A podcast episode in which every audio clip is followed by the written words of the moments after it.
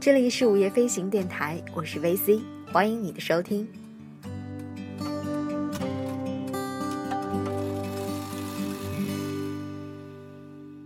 以前人们在四月开始收获，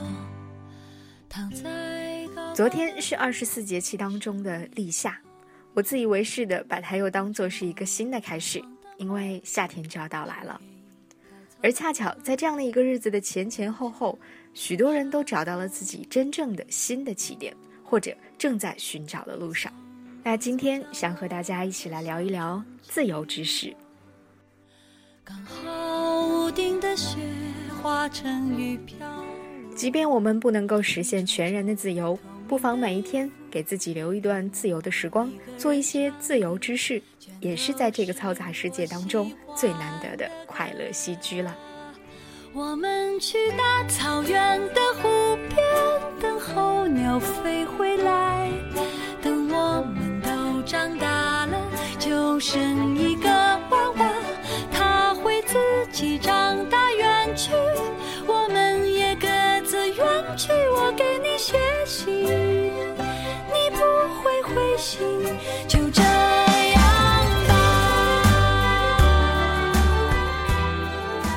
前两天，因为一条关于哈尔滨教堂的微博，我点进了许久都没有联系的一位学姐的微博主页。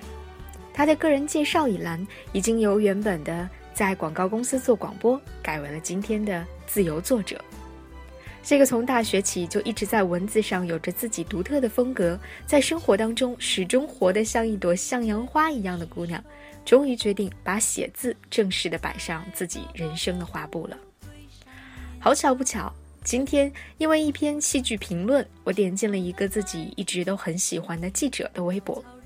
喜欢他，是因为他总是能够用最平实的话表达出最有生命、有灵魂的东西。无论是写人还是记事，有才华但却从不张扬，属于那种不喧哗、自有声的女孩。这次她依旧坚持了自己的做事风格，在微博上只是简简单单的写了这样一段话：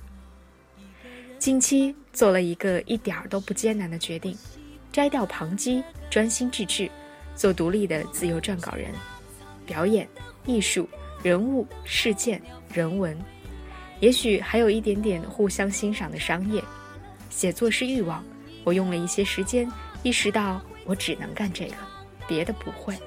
我们也各自远去，我给你写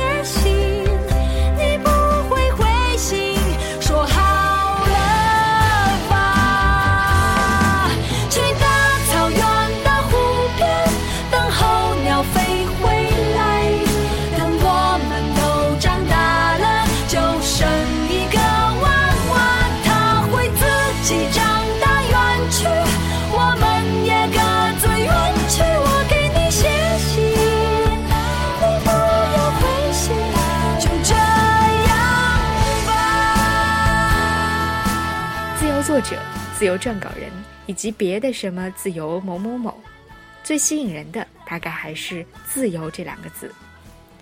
自由，在目前的我的心目当中，就是不拘束、不压抑，有空间、有时间。但是它并不等同于轻松、随意和肆意妄为，甚至在某种程度上，它可能还意味着辛苦。当然，在当事人自己看来，所谓的辛苦可能根本就不值一提，或者一点都不。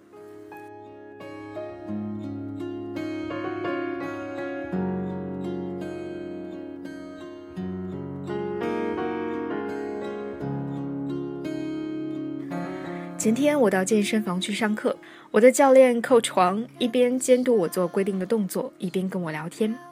聊着聊着，他突然冒出了一句：“我跟你说件事儿，你别从器械上掉下来。”我回答了一句 “OK”，他接着往下说，他告诉我，今后的教练课大概只能安排在晚上了，因为他从这个月起就不再是这家健身房的全职教练，转为兼职。白天的时间，他都会到体育大学去听课。他说完，我的第一反应是这很棒啊，学习和兼职两不误嘛。然后才明白，哦，他大概是怕我担心自己的私教课会因此而打了水漂，所以才让我做好心理准备，预先告诉我别从器械上掉下来吧。他说自己现在在安排时间表的时候，都会自觉不自觉地把学校上课放在第一位，然后才是其他的事情。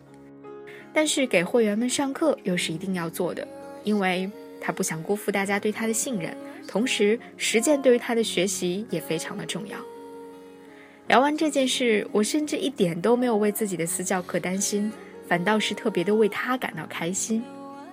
因为他又完成了自己生活当中的一次转变，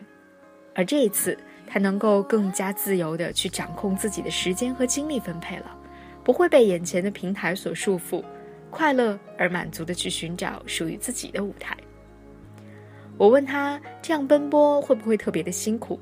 他很轻松地说：“当然不会啊。”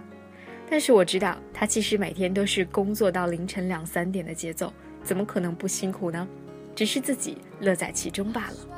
但是乐在其中，不是就已经足够了吗？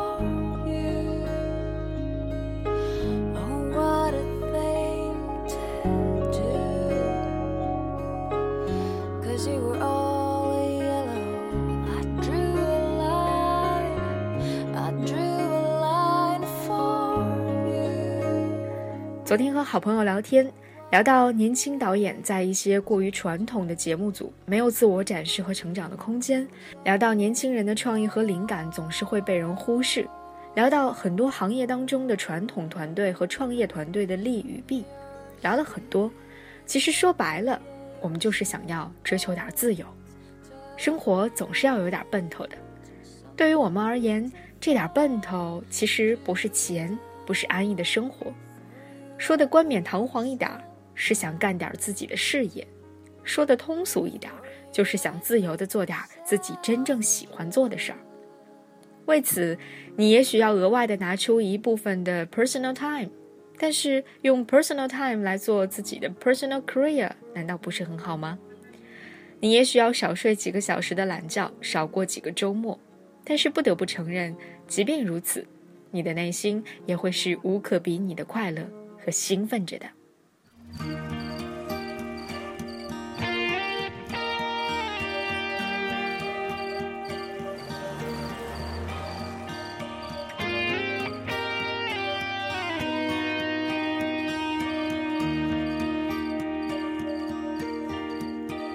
在这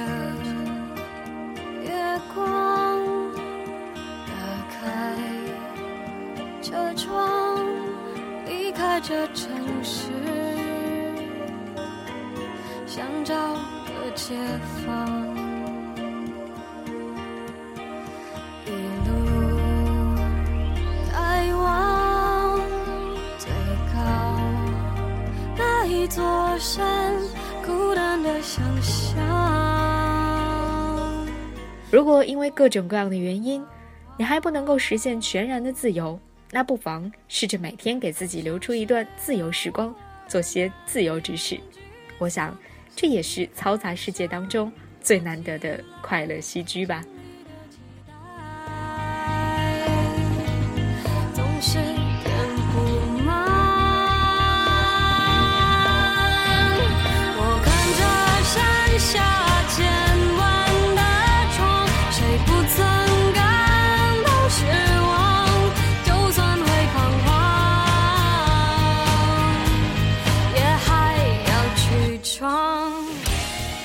我是 VC，这里是午夜飞行电台，感谢您的收听。如果你喜欢我的节目，欢迎订阅午夜飞行电台，更欢迎你把它推荐给自己的好朋友。当然，你也可以在微博和微信当中和我互动。微博上搜索 Vivid Crystal 就可以找到我，在微信公众平台，你可以搜索 Midnight Fly Fly 就可以找到我的微信公众号了。我会在这里等着你的到来，我们一起夜航西飞吧。